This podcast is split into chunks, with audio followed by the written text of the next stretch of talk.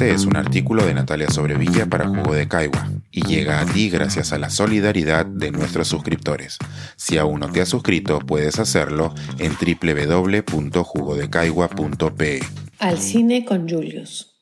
Los entretelones de una película que explica mucho nuestro país. El pasado 11 de noviembre se estrenó la película Un Mundo para Julius, de la directora Rosana Díaz Costa. Y con estas líneas quiero animar a todos para que vuelvan a la sala de cine. No solamente porque he aportado mi granito de arena a la producción y hago un breve cameo, sino principalmente porque creo que se trata de una película necesaria e incluso indispensable para entender el Perú. Rosana o La Roca, como le decimos en confianza, y yo nos conocemos hace muchísimos años. Fuimos al mismo colegio, aunque no cursamos el mismo año, y nos hicimos muy amigas en la universidad, cuando ella estudiaba literatura y yo historia. Compartimos desde siempre el amor por las historias, los viajes, el cine y el Perú, así como una inhabilidad que parecía innata para las matemáticas. Durante años hemos hablado sobre el Perú y las fracturas que lo atraviesan y, con el tiempo, he visto con admiración el empeño con que La Roca ha buscado con la terquedad que la caracteriza hacer un cine comprometido con el país, en un ambiente hostil, donde cada paso parece un campo minado. Su primera película, Viaje a Tombuctú, 2014, se centra en la vida de unos chicos que crecen en la punta de los años 80 y cómo tratan de sobrevivir entre la violencia, la crisis económica y unos sueños que parecen imposibles de alcanzar. Fue justamente ver esta película lo que convenció a Alfredo Bryce Echenique de confiar en la visión de Rosana para llevar su celebrada novela a la gran pantalla. Un mundo para Julius fue publicada en 1970, hace más de 50 años, cuando el Perú estaba en el proceso de desmantelar el régimen agrario, poner en jaque la vida de la élite que Bryce retrata en su novela.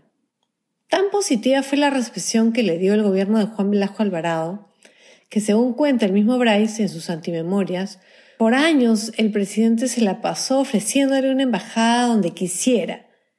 Bryce pidió la de Venecia, porque, claro, no existe embajada peruana en la ciudad de los canales. La novela de más de 600 páginas fue lectura obligada para mi generación, no sé si porque estaba en el currículo o porque simplemente le gustaba a los profesores de castellano. Con su fina ironía, con su incomparable humor, Price nos cuenta una historia tristísima y desgarradora, con una finura tal que a la larga nos acordamos de los personajes entrañables, de las situaciones cargadas de ternura y nostalgia por un mundo que hasta cierto punto ya no existe, pero que en el fondo sigue existiendo. ¿Qué reto más grande traducir esto a la gran pantalla? ¿Qué reto además hacerlo en un país donde casi no hay fondos para hacer cine y menos de época? Por ejemplo, quienes reparten los fondos concursables para el cine en el Perú pensaban en un inicio que era mejor no otorgarle dinero porque iba a ser insuficiente o, del otro extremo, estaban convencidos que al ser una película tan vistosa se financiaría sola. Los primeros en creer en la película fueron los encargados de entregar fondos de fomento al cine en Argentina, donde realmente existe una industria cinematográfica importante a pesar de la crisis económica. Luego se logró conseguir dinero de privados, pero no fue hasta que la televisión española decidió dar el sí que se pudo realmente pensar en la producción.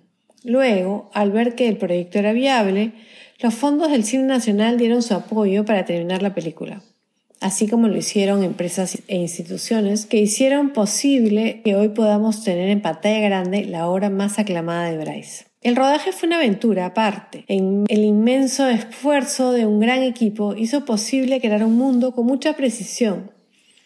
Gracias al trabajo de los artistas que recrearon los vestuarios, las casas, los autos, los clubes, la vida misma que se narra en la novela, la cinematografía, la música y en fin, Toda la producción nos transporta al mundo que imaginó Bryce.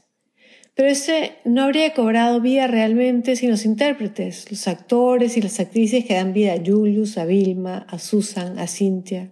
No les voy a contar lo que ocurre en la cinta, pues detesto los spoilers y guardo la ilusión cual niña de la edad de Julius, de que todos vayan corriendo a comprar sus entradas a leer esto. Sin embargo, sí les puedo garantizar que la película capta la esencia principal del libro. Una gran ficción que, como sabemos desde hace 50 años, captura una serie de verdades sobre el Perú que nos siguen doliendo hasta hoy. No se la pierdan.